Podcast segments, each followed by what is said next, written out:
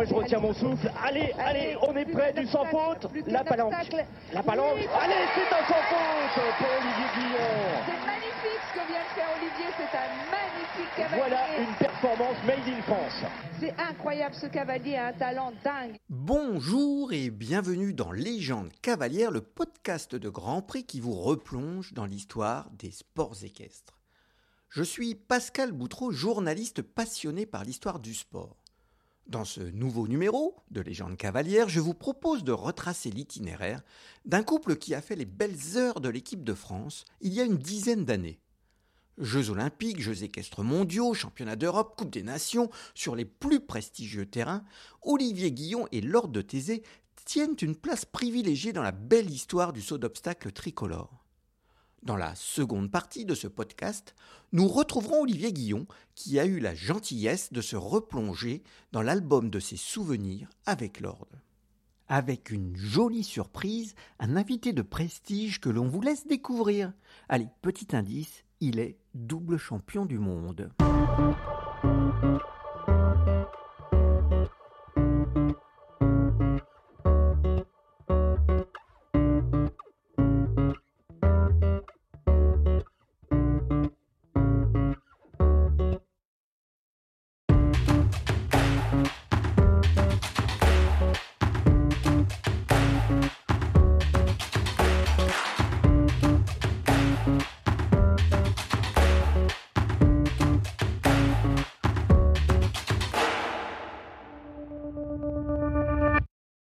Il était une fois dans un poney club. Un début d'histoire classique dans l'univers équestre. Ce poney club, c'est celui des grands-parents d'Olivier Guillon à Sainte-Geneviève-les-Gagny, tout près de Giverny dans l'Eure. Né le 22 mai 1972, Olivier débute la compétition à l'âge de 12 ans sous la direction de Jean-Luc Meunier.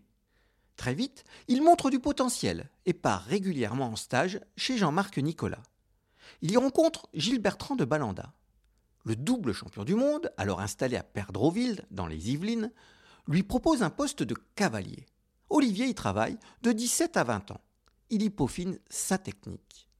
Une année chez Paul Schockemöll en Allemagne le fait entrer dans un nouveau monde où se côtoient 20 cavaliers de nationalités différentes, 80 employés mobilisés pour s'occuper de 280 chevaux.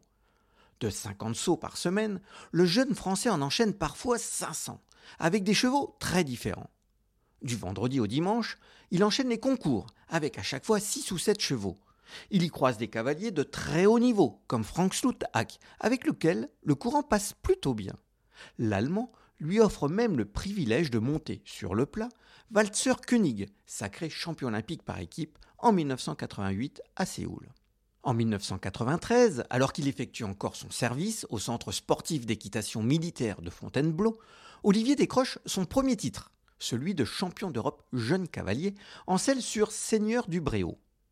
Plusieurs autres chevaux marquent les premières années de sa carrière. Callisto II, une jument avec laquelle il remporte le Grand Prix du CSI A de Rérès.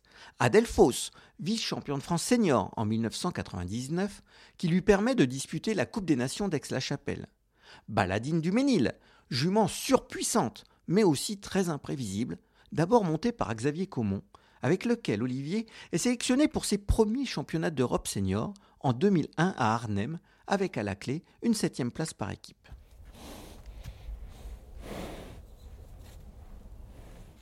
Olivier poursuit sa carrière avec Ionesco de Breca, un fils de Dollar Dumurier, très puissant et avec énormément de caractère. Une cocotte minute, dira même de lui son cavalier. Ionesco a été très long à modeler. Il fallait lui consacrer des heures et des heures. Je le sortais deux ou trois fois par jour, rappelle Olivier. Mais le travail paie, et Olivier remporte plusieurs très beaux succès, dont le Grand Prix du Rail de Normandie en 2007 à Deauville, salué par les commentaires de Virginie Coupéry-Eiffel. C'est le jeune espoir français, c'est le cavalier qui revient des championnats d'Europe et qui a été septième en individuel au championnat d'Europe. Il fut déjà champion d'Europe en 93, hein, junior, en Allemagne. 51-20, 51-20. Il faut attaquer, il a pris une trajectoire très courte. Allez, allez, allez, allez, allez, allez, allez, Allez, 50 secondes, 32 centièmes. Magnifique Il est plus vite, Olivier Guillon. Quel parcours Il a fait un parcours d'une fluidité incroyable. Regardez comme il est content. C'était magnifiquement monté. Avec Ionesco, le Normand décroche le bronze au championnat de France de 2006 à Fontainebleau, puis termine septième des championnats d'Europe de Mannheim en 2007, dans une compétition de triste mémoire soldée par une douzième place de l'équipe de France, synonyme de non-qualification pour les Jeux Olympiques de 2008. Fin 2007, Ionesco est donc vendu à l'Azerbaïdjanais Jamal Raimov, qui le montra aux Jeux Olympiques. Au même moment, un autre cheval entre dans les écuries d'Olivier. Plutôt orienté vers le concours complet, propriétaire de plusieurs chevaux de Nicolas Touzin et Jean Teller, Edith Mézard a acheté un cheval destiné au saut d'obstacle, Lord de Thésée. Né le 14 avril 1999, le fils de Donald Rouge II et Elisa de Thésée par Tolbiac Déal est alors âgé de 5 ans. Il a été formé par Bruno Monginou et Jimmy Jean. En milieu de l'année 2006, il a d'abord rejoint les écuries de Gilles Bertrand de Balanda. Celui-ci est alors nommé sélectionneur de l'équipe de France en remplacement de Jean-Maurice Bonneau. Trouvant l'ordre un peu trop puissant pour sa fille Inès, il conseille Edith Mézard de le confier à Olivier Guillon. Lors de son premier parcours avec lui, Olivier sent du respect, mais a encore du mal à jauger tout le potentiel de son nouveau partenaire. Lord est un cheval très atypique. Il n'a pas le style le plus académique, mais il se donne à fond pour franchir les barres, se tortillant parfois pour ne pas commettre de faute. Sa locomotion n'est pas simple, avec notamment un galop à quatre temps. Ces caractéristiques compliquent la tâche du cavalier. Olivier entame alors un travail de fond pour stabiliser son avant-main et lui permettre de trouver son équilibre. L'association est vite couronnée de succès. Le couple gagne son premier Grand Prix à 1m50 en juin 2008 à Cabourg. Il se révèle au plus haut niveau l'année suivante, avec des quatrièmes places dans les Grands Prix CSIO 5 étoiles de la Baule et d'Ixted. J'ai goûté au haut niveau avec Ionesco. J'espère pouvoir y revenir, explique-t-il à l'issue du concours baulois dans les colonnes de l'équipe. Pourquoi pas participer à quelques Coupes des Nations? Un vœu rapidement exaucé et de très belle manière. Sous la veste bleue, il s'offre une victoire à Rotterdam. Olivier refuse pourtant de s'enflammer. Il y a des couples plus confirmés que le nôtre pour les championnats d'Europe, estime-t-il. Laurent Elias lui fait pourtant confiance et lui offre une sélection pour le rendez-vous continental à Windsor. D'abord comme remplaçant. Il intègre finalement l'équipe après le forfait de Pénélope le Prévost en raison d'une boiterie de jubilé d'ouïe. Sous les balcons du château de la reine Elisabeth, la France termine cinquième par équipe. La Marseillaise retentit à l'issue de la finale individuelle. Crackboom et Kevin Stott sont sacrés premier coup d'éclat du futur leader tricolore.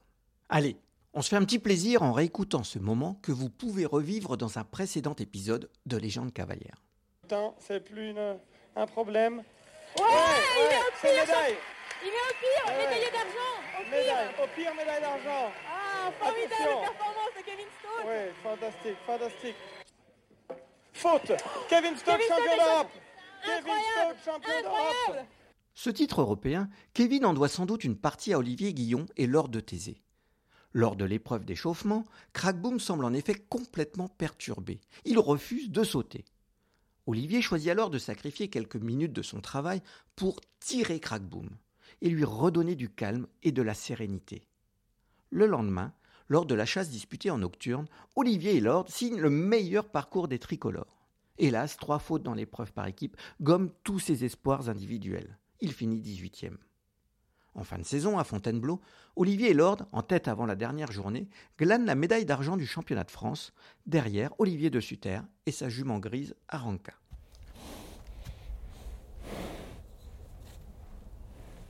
En 2010, Olivier et Lord poursuivent leur ascension. D'abord avec un succès dans la Coupe des Nations de la Baule, marqué par un superbe double sans faute. Céline Gualde et Eric Lamaze sont au micro sur Equidia. Le Canadien décrit avec beaucoup d'enthousiasme le style d'Olivier. Olivier est un des euh, cavaliers les plus sympathiques sur le, sur le circuit. Toujours euh, plaisir de le rencontrer, toujours bonne humeur, grand sourire. Euh, beaucoup de talent. Et, ouais, un énormément de bon talent, très précis. Genre de cavalier que les chevaux aiment beaucoup. Quoi. Il, il, est très précis, il monte très léger et toujours être là pour aider le cheval. C'est un cavalier qui a une super équilibre à cheval. euh, qui est vraiment toujours avec son cheval, que les lignes soient courtes ou longues. Et ça marche Ah, génial, double sans faute. Double sans faute pour euh, Olivier Guillon. Deuxième double sans faute de l'équipe avec ensuite Michel Robert. Quelques jours plus tard, la Marseillaise retentit à nouveau dans la Coupe des Nations de Saint-Gall. Moins de réussite en revanche à Aix-la-Chapelle, avec une quatrième place et deux manches pénalisées de 4 et 8 points. L'ordre présente des douleurs dorsales et ne travaille plus qu'en longe pendant plusieurs semaines. Rassuré sur la guérison du cheval, Laurent Elias le retient finalement pour les Jeux équestres mondiaux de Lexington aux États-Unis. En ce début octobre, l'équipe de France composée de Kevin Stott, numéro 1 mondial depuis le mois d'août, présent avec Sylvana, Pénélope Le Prévost avec Mylord Cartago, Patrice Delaveau et Kachina Meila HDC, et bien sûr Olivier Elord, manque son entrée dans le concours. Après la chasse et la première manche de l'épreuve par équipe, les Bleus sont cinquièmes. 19e après la chasse, Olivier sort de piste avec deux fautes. L'espoir reste néanmoins permis, les écarts étant encore très minimes. Le lendemain, les choses ne semblent pas s'arranger. Pénélope faute sur le dernier et Patrice se fait surprendre en sortie de double. Heureusement, les autres équipes ne font guère mieux. Autour d'Olivier et Lord. Seul un parcours sans faute peut remettre les vestes bleues dans le bon sens. Entre le paddock et la piste, Olivier se dit c'est le parcours le plus important de ta vie, on y est. Une pression qui le transcende. Sur la télé allemande, le présentateur salue sa performance.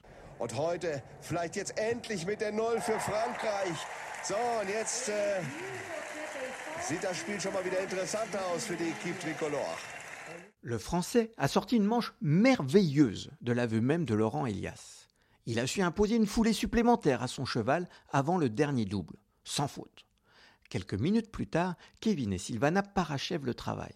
Nouveau sans faute et une médaille d'argent pour la France, derrière l'Allemagne et devant la Belgique. Mission accomplie. En individuel, Olivier et Laure de Thésée prennent la 14e place. Une fois encore, le meilleur résultat français, juste devant Kevin. Philippe Lejeune et Vigo d'Arsouille se pareront d'or.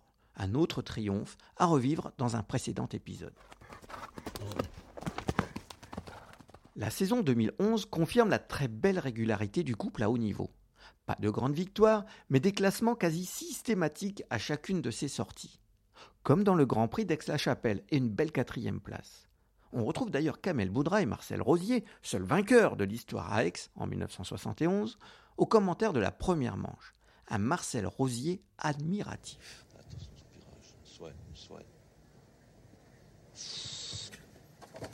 C'est bon. Oui, allez, allez, Olivier.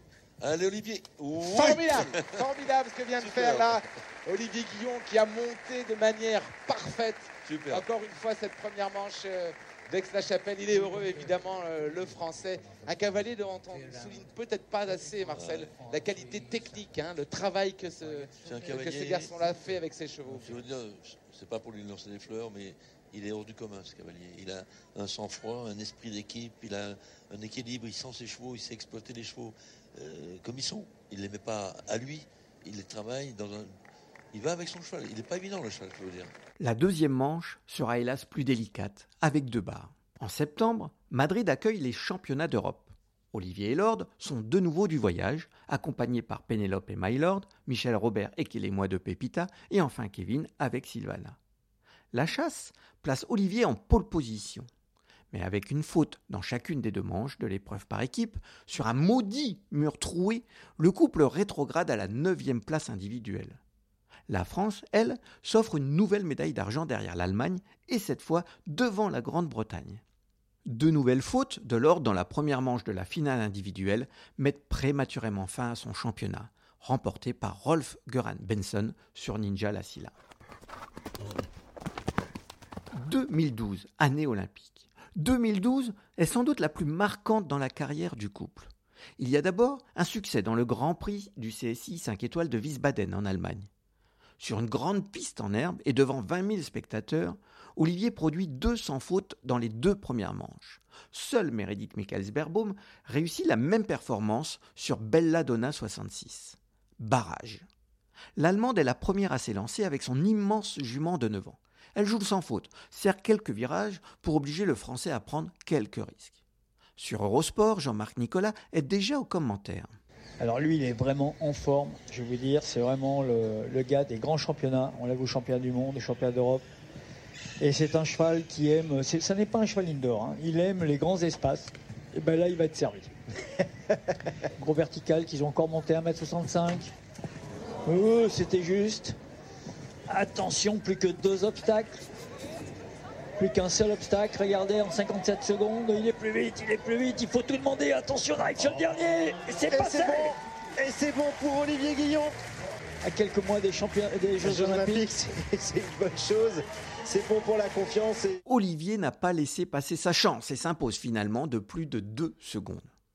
Tous les cavaliers savent que l'équitation est un sport où l'on peut être au sommet un jour et au plus bas dès le lendemain. Olivier en fait la triste expérience.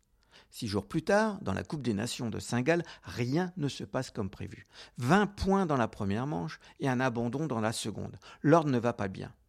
Heureusement, les résultats des examens vétérinaires sont plutôt rassurants. Le cheval souffre d'une luxation du dos, comme à Chantilly deux ans plus tôt. Des soins, du repos, et tout va s'arranger. Le laps de temps de remise en forme semble même suffisant pour ne pas compromettre une participation aux Jeux olympiques de Londres. Un mois plus tard, tout est rentré dans l'ordre et le couple se retrouve sur la mythique piste d'Aix-la-Chapelle. Pour la Coupe des Nations, il fait équipe avec Eugénie Angot et Ol Chaptam, Roger Yves Bost et Nippondel, ainsi que Pénélope Le Prévost et Mylord Cartago, crédités d'un double sans faute. Dans chacune des deux manches, Olivier sort de piste avec 4 points. Peu importe pour la France, qui s'impose de 2 points devant une équipe allemande particulièrement impressionnante avec Marcus Henning sur Plot Blue, Christian Allman sur Codex One, Yann Frédéric Meyer sur Lambrasco et Marco Kutscher sur Cornet Obolanski. Une victoire en Coupe des Nations et un parfum si particulier. À ce sujet, son épouse Monica lui posait une question dans une émission de France 3 Normandie. Bonjour mon amour, alors je voulais te poser une question. Que préfères-tu Gagner une Coupe des Nations ou gagner un Grand Prix? C'est une surprise ça. Hein, Les Coupes des Nations, ça fait vraiment partie de quelque chose de spécial. On est, on est, on est quatre cavaliers. Je crois qu'une Coupe des Nations, une belle Coupe des Nations, euh, dans des gros CSIO comme Aix-la-Chapelle ou la Baule, c'est assez particulier. Les Jeux Olympiques de Londres se présentent donc dans les meilleures conditions avec un maximum de confiance. Peut-on espérer euh, la même réussite pour vous cet été au JO de Londres? Bah, J'espère, j'espère. Euh, c'est vrai qu'on a eu les deux dernières années une très belle équipe. Euh, on a de bons résultats, notamment en général dans l'année, et ça s'est finalisé par une médaille euh, depuis deux ans. Donc j'espère que l'année prochaine, pour les Jeux, on sera aussi compétitif. Première épreuve le 4 août sur la piste de Greenwich Park. Une barre relègue le couple tricolore au 42e rang. Après 4 et 8 points dans la compétition par équipe, soldée par un désastre pour la France non qualifiée pour la seconde manche, Olivier pointe à la 30e place. Suffisant pour repartir en finale individuelle. Aux Jeux Olympiques, les scores sont remis à zéro avant la finale individuelle, si bien que tous les espoirs sont encore permis. 8 août, dernière journée de compétition. Sur le parcours dessiné par Bob Ellis, les problèmes à résoudre sont multiples. On retrouve Christian Choupin et Virginie Coupéry-Eiffel en direct sur France Télévisions. Allez, c'est parti. Olivier avec euh, son cheval, Lord de Thésée. Attention, on arrive euh, dans la dernière ligne avec le triple, vous allez voir, avec euh, trois obstacles et une foulée. Entre chaque obstacle, une foulée au haut. Allez, moi je retiens mon souffle. Allez, allez, on est prêt du sans faute. La palanque. La palanque. Allez, c'est un sans faute pour Olivier Guillon. C'est magnifique ce que vient de faire Olivier, c'est un magnifique. Voilà une performance made in France. C'est formidable, regardez, il y a beaucoup, beaucoup de Français qui sont venus ici. Enfin, la France relève la tête et on est sûr d'avoir Olivier Guillon en finale. C'est incroyable, ce cavalier a un talent dingue. À l'issue de la première manche, ils ne sont que 6 à rentrer sans la moindre pénalité. Olivier Guillon et Lord de Thésée en font partie. Au micro d'Amandine Garde sur Equidia, il exprime sa satisfaction. Il a fait comme d'habitude, quoi. Il a, fait son maximum et, aujourd'hui, euh, aujourd'hui, il est sans faute. Mais bon, on va dire que c'est certainement la plus belle épreuve de sa vie et de la mienne, parce que ça fait une bonne trentaine d'années que j'attends ce jour-là et j'espère que j'espère qu'on va aller, euh, qu'on va aller au bout. Voilà. Mais bon, pour moi, c'est, euh, formidable aujourd'hui déjà d'être sans faute. Et puis on, voilà, on va se, re, se reconcentrer aux, aux écuries, là, rester un peu dans, ma bulle et, et essayer de sortir, euh, j'espère, un sans faute tout à l'heure. Hélas, 9 points dans l'ultime manche les repoussent au 12e rang, le meilleur des paires françaises. Simon Delestre et Napoli Dury sont 19e, Kevin Stott et Sylvana 34e. Toujours sur Equidia, Olivier peine à masquer sa déception, mais tient à rendre hommage à Lord. Je me suis battu jusqu'au bout. Euh, alors c'est sûr que toujours un peu déçu, enfin même beaucoup très déçu pour la deuxième manche parce que quand on fait un sans faute euh, dans une finale des Jeux, on y croit toujours jusqu'au bout. Mais bon, malgré tout, le cheval a, fait, son maxi. Il a sauté avec son cœur, on va dire. Les Bleus ont complètement manqué leur jeu. La Suisse, elle, jubile avec Steve Garda et Nino Desbuissonnets au sommet de l'Olympe. Un moment que vous pouvez lui aussi revivre dans un précédent épisode de Légende cavalière. Olivier Guillon et Lord finissent l'année sur une bonne note, avec, au début de l'automne, une quatrième place dans le Grand Prix du CSI 5 étoiles de Rio de Janeiro, une épreuve diffusée sur Eurosport avec Jacques Lenis au commentaire. Attention, dernière difficulté, ça va passer dans le temps pour Olivier Guillon, oui Oh là là Il montre du doigt lors de thèse et ça y est, il est le premier cavalier à réussir le double parcours sans faute. Au barrage, hélas, Olivier devra s'incliner face aux nouveaux champions olympiques, Steve et Nino. Lord de Thésée a vécu ses plus belles années. Les trois saisons suivantes seront plus ordinaires. Encore quelques beaux grands prix, quelques Coupes des Nations au programme. Mais dès 2014, le cheval n'est plus engagé que dans des épreuves inférieures. Il dispute son dernier CSI 5 étoiles en juin 2014 à Cannes. Le CSI 2 étoiles de Marne-la-Coquette, en septembre 2015, marque sa dernière sortie internationale. Hélas, Lord ne profitera pas longtemps de sa retraite. Le 29 août 2016, il est emporté par un AVC.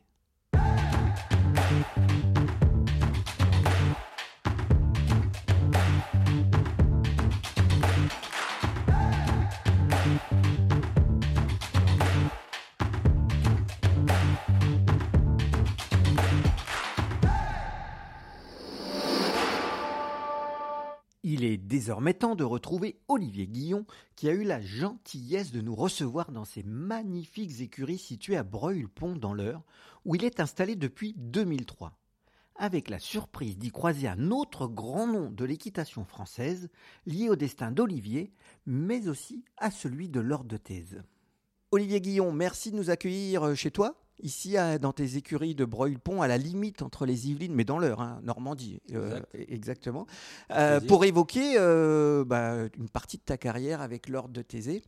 Et puis alors, le hasard fait bien les choses, parce que tu as un invité aujourd'hui. Présente-nous un petit peu qui est là à ben, côté. Notre invité exceptionnel, parce qu'on se voyait pendant des années très souvent et tous les jours, et là, que j'ai pas revu depuis quasiment un an maintenant, c'est Gilles Bertrand de Balanda qui est à côté de moi et qui nous a fait une petite visite euh, pendant un jour ou deux euh, dans la région avant de repartir euh, dans le sud. Et ce qui est fou parce que c'était pas du tout prévu. et lors pas. de Thésée, justement, euh, Gilles, euh, tu le connais bien. Merci déjà de, de bien vouloir te prêter à ce Bonjour, petit jeu du podcast. Oui, mais en plus, c'est vraiment euh, un hasard incroyable. Je suis venu passer deux jours là pour voir mes enfants. Puis, euh, je voulais dire bonjour Olivier. On est passé là. Et, euh, et voilà, je suis content de le voir, d'autant qu'il a eu son accident et tout ça. Il faut qu'il se remette en route et tout. Donc voilà, on discutait un peu. Oui, et donc effectivement, euh, comment ça s'est passé bah, Je montais encore, bien sûr. Et j'ai une amie qui m'appelle en me disant j'ai un cheval qui a l'air d'avoir pas mal de, de qualité, euh, de, de saut, euh, des gros moyens. C'est un cheval un petit peu délicat quand même. C'est pas le cheval de tout le monde. Est-ce que tu accepterais de le prendre pour le monter, le travailler Euh, Voilà. Écoute, euh, amène-le-moi, il n'y a pas de problème. Oui, bien sûr. Euh, la personne, c'était Catherine Bonafou. Euh, et la propriétaire du cheval s'appelle Edith Mézard. Et donc, elles sont venues toutes les deux. Je connaissais très bien Catherine, je ne connaissais pas Edith. Elles m'ont amené le cheval euh, que j'ai essayé. Ça s'est plutôt pas trop mal passé. Et euh, la dame, euh, Edith, euh, absolument charmante, m'a dit Oh, Ça me fait tellement plaisir que vous le preniez. Voilà. Enfin bon. Et donc, je prends le cheval. Le jour où je l'ai monté pour la première fois, avec l'effet de surprise, a sauté très très bien. Mais il se trouve que deux, trois jours après, le cheval montrait quand même des signes de très délicats. si bien qu'il me sortait un petit peu de la carrière et machin. Et, et, euh, j'étais limite le garder. carrément. J'étais limite le garder. Et je me rappelle très bien être rentré un jour à la maison après une séance un matin ou moyen. Et je dis à ma femme Caroline, j'ai dit, tu sais, je sais pas si je vais garder le cheval et tout. Euh, elle me dit, tu ferais une bêtise de ne pas le garder parce que franchement, euh, la propriétaire de ce cheval est tellement agréable, sympathique et charmante que ça vaut le coup pour elle. Voilà, je dis, ok, d'accord, je le garde. Voilà comment j'ai récupéré l'ordre de thèse. Donc j'ai gardé le cheval, je l'ai travaillé, je l'ai amené à un niveau normal, euh, jusqu'au jour où le cheval a montré un, un parcours formidable. C'était dans un concours national sur l'herbe à Castres.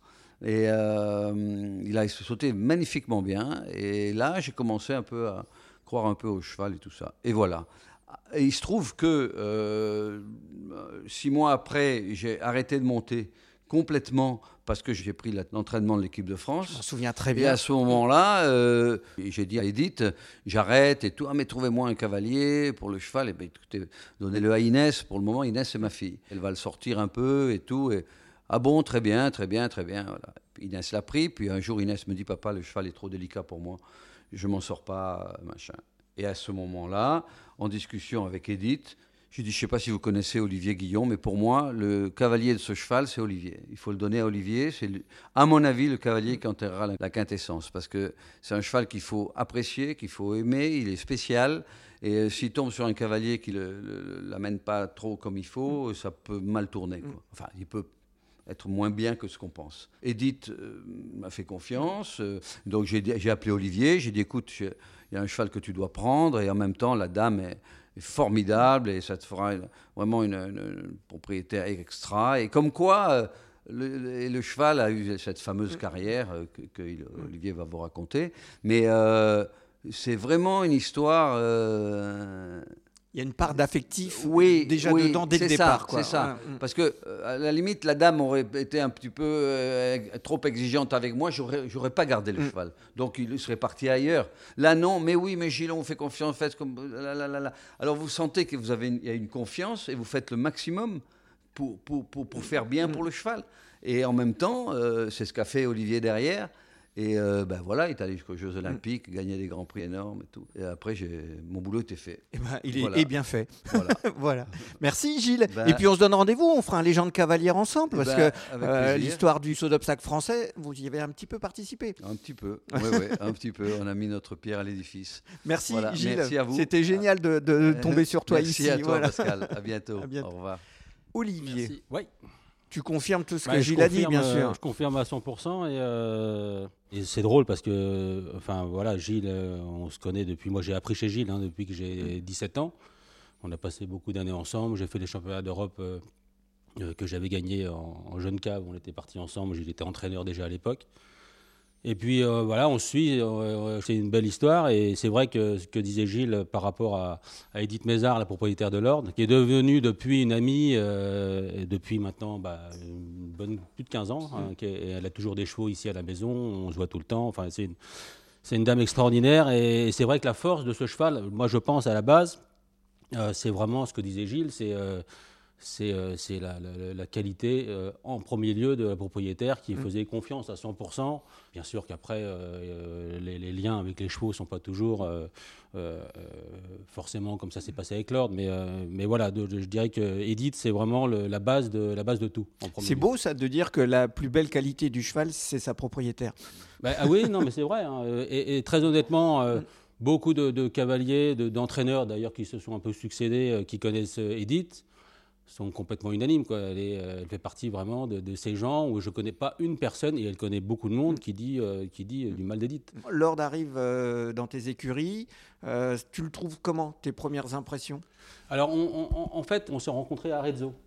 Concours d'Arezzo en début d'année, c'était au mois d'avril.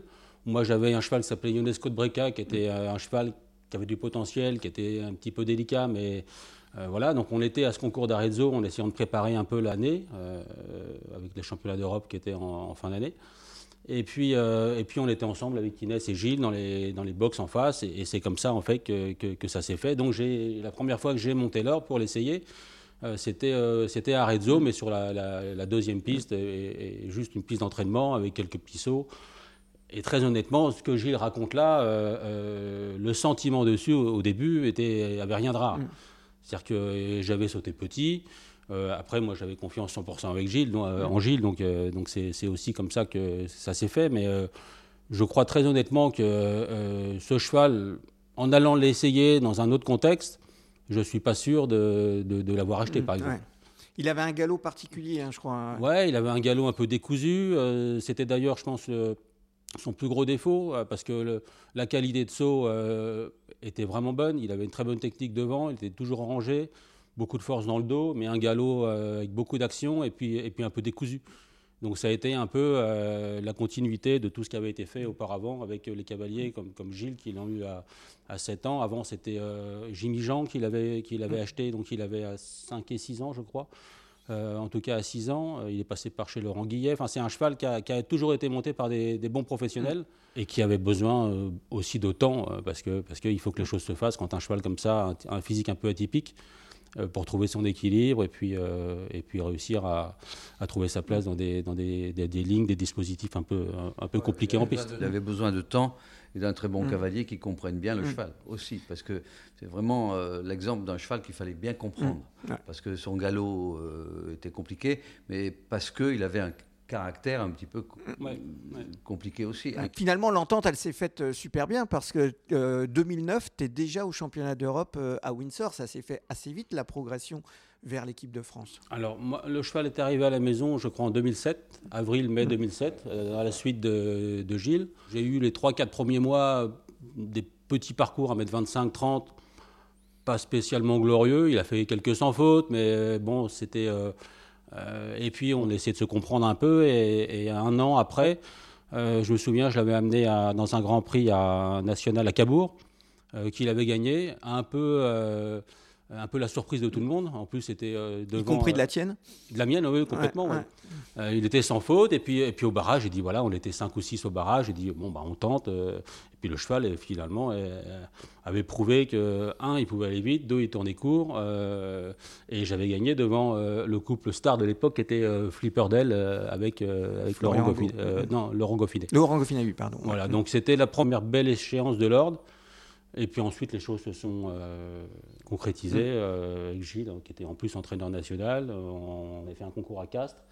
Et ensuite à Barcelone pour faire les épreuves intermédiaires, parce que j'avais Ionesco à l'époque comme cheval de tête. Euh, et, voilà, et les choses se sont faites euh, progressivement comme ça. Euh, bon, Mannheim, ça se passe mal, du coup, pas de sélection pour les JO, tu vends Ionesca, et donc l'ordre de tête se retrouve ton cheval de tête, en quelque sorte. Exact.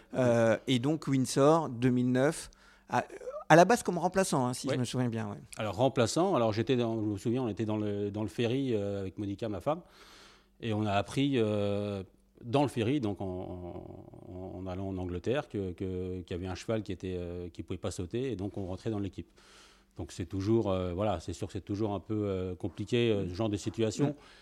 Mais à la fin, malgré tout, on est quand même très content de pouvoir entrer dans l'équipe. Et moi, l'objectif, c'était plus par rapport à ce qu'avait fait le cheval l'année d'après, d'essayer d'être présent l'année d'après. Et puis pour finir, on a fait, on a fait Windsor, et donc premier championnat d'Europe avec euh, une histoire un peu particulière dès la warm-up avec ce, fameux crack boom qui, veut, qui, a du mal à sauter. Ah, et, je vois que tu as, des bons, as, une bonne mémoire. Ah, j'étais à ah, Windsor, j'y étais. J'y étais. as une très bonne mémoire. Et, raconte-nous, tu te souviens exactement comment ça s'est passé, cette warm-up euh, qui, a beaucoup fait parler Ce qui s'est passé, c'est qu'on rentrait à quatre, les quatre cavaliers français rentraient en même temps pendant cette warm-up qui était euh, en nocturne, donc un peu impressionnante. Euh, et puis, euh, donc, on a, je crois, on a chacun deux minutes, euh, ou en tout, l'équipe a cinq minutes pour sauter à peu près tout ce qu'ils veulent en même temps. Et le cheval de Kevin, donc Crackboom, était vraiment impressionné. Le cheval ne voulait pas sauter. Il s'est arrêté sur le premier obstacle, sur le deuxième, sur le troisième. Il ne pouvait pas sauter d'obstacle pendant, ça a duré, je pense, une minute.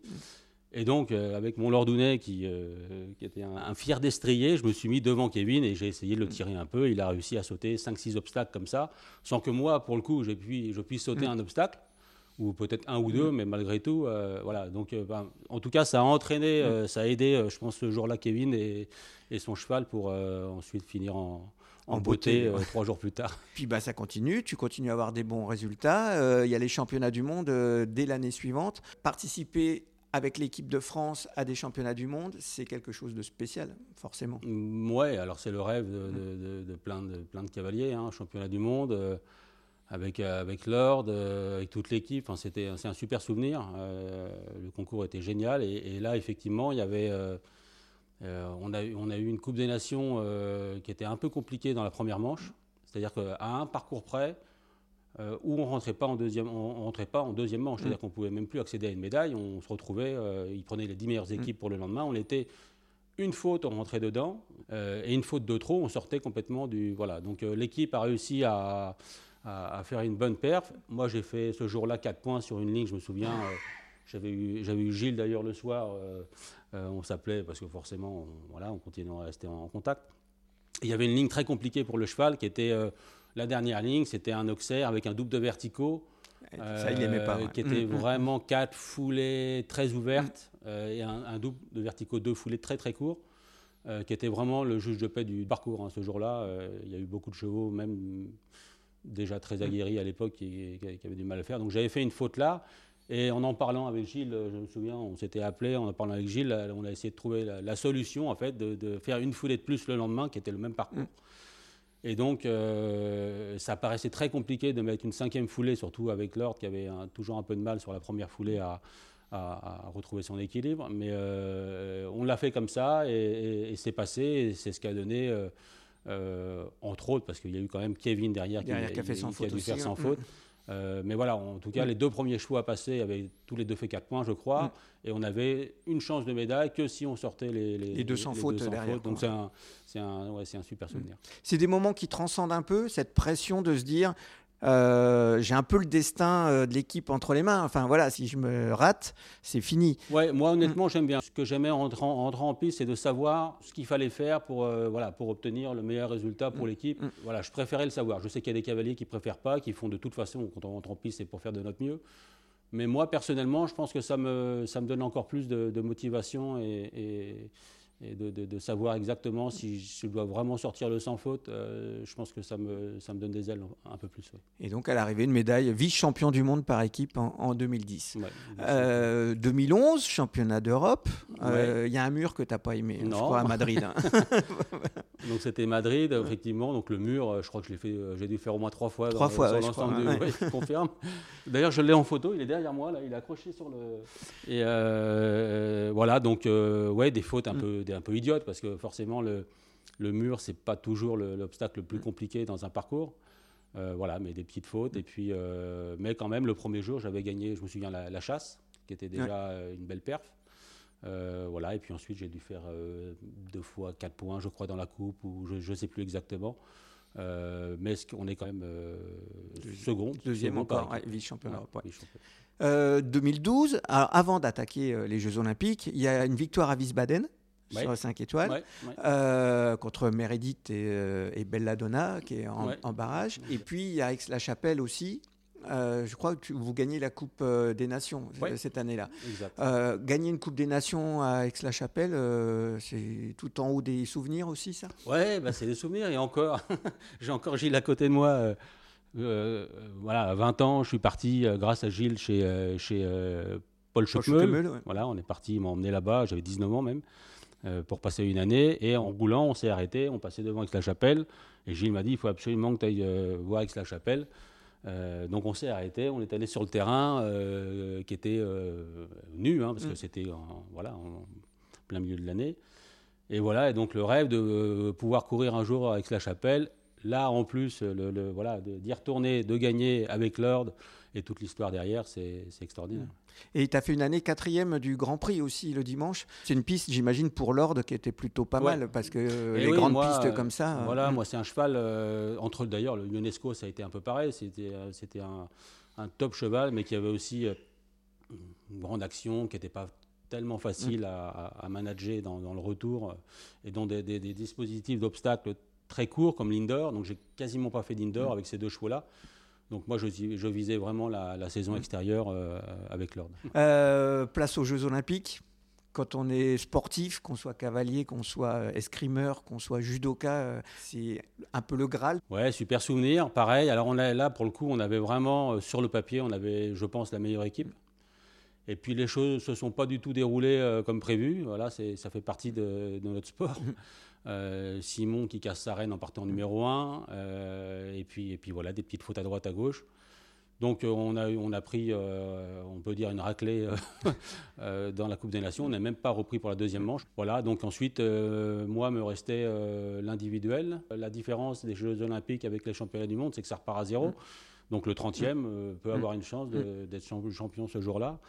Et puis, euh, et puis on, fait un, on fait un sans faute, euh, première manche, qui, était, euh, enfin, qui reste dans, ma tête comme certainement le, le plus beau moment, des plus beaux moments de ma vie équestre. Mais il y avait une deuxième manche. Tu y as cru entre les deux manches? Ouais, j'y ai cru, j'ai essayé de me poser, mais je sentais bien qu'il avait donné énormément. Euh, le cheval, il avait vraiment donné beaucoup, beaucoup, beaucoup à la première manche, entre ça et la coupe, et puis la warm-up, hein. et puis on les travaille quand même. Voilà, on essaie de les amener au mieux, pour, euh, mais il avait ce physique qui était encore une fois construit, et je pense que pour des chevaux comme Lord, d'aller vraiment au bout d'un championnat, c'était pas forcément euh, évident, parce qu'il il se donnait euh, à 300% quoi, sur chaque saut pour essayer de sortir le sans faute sur ces hauteurs-là. Comme dit Gilles, c'est un cheval qui était inquiet. Qui avait... Par contre, il n'a jamais fait un refus. C'est un cheval qui était vraiment courageux. Euh, voilà, c'est assez contradictoire parce que c'est un cheval qui pouvait regarder beaucoup de, de- de choses extérieures, mais l'obstacle en lui-même, il pouvait aller sauter euh, vraiment sans inquiétude. euh. Et là, au paddock, je sentais que les trois, les trois derniers sauts avant de rentrer en piste, petit vertical 1m30-35, il dérobe, je ne pouvais plus aller sauter. C'est-à-dire qu'il est, Mais bon, voilà, on est en finale des Jeux. Ça aurait été un autre concours. Bien sûr qu'on repartait euh, euh, à la maison, mais là, il fallait quand même tenter. Et, et il s'est donné à 300%. Il est sans faute jusqu'au numéro 8, je crois, et je fais deux fautes dans le triple, ce qui nous sort de- du, du classement. Bon, il y aura encore euh, quelques bons résultats à Rio, notamment, où tu fais euh, Ouais. top 4, euh, quelque chose comme ça. Ouais. Puis après, ça va un petit peu euh, décliner. Euh, Lord, t'en gardes quel souvenir? Enfin, C'est forcément un cheval qui, qui a été marquant dans ta carrière. Oui, ah bah, c'est le cheval qui m'a permis de faire euh, autant de championnats. hein. Mm. J'ai eu euh, Ionesco avec qui j'en avais fait un, après on l'a vendu parce qu'effectivement on n'était pas qualifié pour les Jeux l'année d'après. Euh, mais bon, Lord, trois, trois championnats, c'est déjà, c'est déjà extraordinaire Mm. pour un cheval de Mm. faire trois championnats. Ça reste le, le- le cheval de ma carrière aujourd'hui. Des petites anecdotes sur, sur Lord? Ouais, alors bah, j'en ai pas spécialement. euh, ça, c'est plus à Laetitia, Laetitia Mm. Ferrier, ma, ma groom, qui est toujours chez moi, qui est là depuis 18 Oui, je l'ai- ans. on l'a croisé tout à l'heure, Voilà, voilà. qui t'a Mm. croisé, euh, qui, qui voilà, qui s'occupait de l'or, l'or de- comme tous les grooms Mm. euh, qui sont attachés à leurs chevaux. Euh, qui, qui, pareil, qui, qui était. Qui était avec lui euh, en permanence, le- au maximum. C'est un cheval qui avait besoin de sortir beaucoup, qui avait besoin de se relâcher, qui avait besoin d'une petite longe. Euh, et tout ça, c'est euh, c'est en grande partie grâce à, à des gens comme Laetitia qui, qui ont, fait le, qui ont fait le boulot. Donc, euh, mais oui, les friandises, euh, il avait en permanence des friandises, et notamment d'Edith qui arrivait toujours avec des, des, des sauts de carottes et de pommes au concours. Ben voilà, on a commencé avec Edith, on finit avec Edith. C'est vraiment le personnage central de l'histoire de. Lord de, de Thésée. quoi. Exact. Merci beaucoup Olivier et merci Gilles Bertrand de Balanda. Avec grand plaisir. Voilà, c'était une belle surprise, voilà, Oui, complètement, complètement, inattendue. vraiment, euh, et- C'était, c'était vraiment par hasard. Vraiment, euh, Olivier, on se revoit bientôt sur des terrains, sur des pistes. Il faut encore attendre un petit peu, je crois. faut être un peu. J'espère. Là, euh, je pensais pouvoir remonter avant la fin de l'année, mais je me rends compte que c'est pas encore le, le cas. Donc, euh, même si c'est vraiment, euh, ça s'est amélioré à, à 80%, mais là, en rentrant dans l'hiver, je pense qu'on va recommencer la saison en début d'année, au mois de février. Eh ben, merci beaucoup. Et on se Merci, donne rendez-vous. Merci à vous deux. Merci. Merci. C'était un podcast de Grand Prix. Un très très grand merci à Olivier Guillon. Merci à Swan Decam et Sébastien Roulier pour leurs précieuses contributions. Merci à vous d'avoir écouté ce podcast que vous pouvez bien évidemment partager sur les réseaux sociaux. N'hésitez pas à le soutenir par votre vote et vos commentaires sur les plateformes d'écoute. Vous pouvez également réécouter tous les précédents épisodes disponibles sur toutes les plateformes. Et surtout, rendez-vous au prochain épisode de Légende cavalière.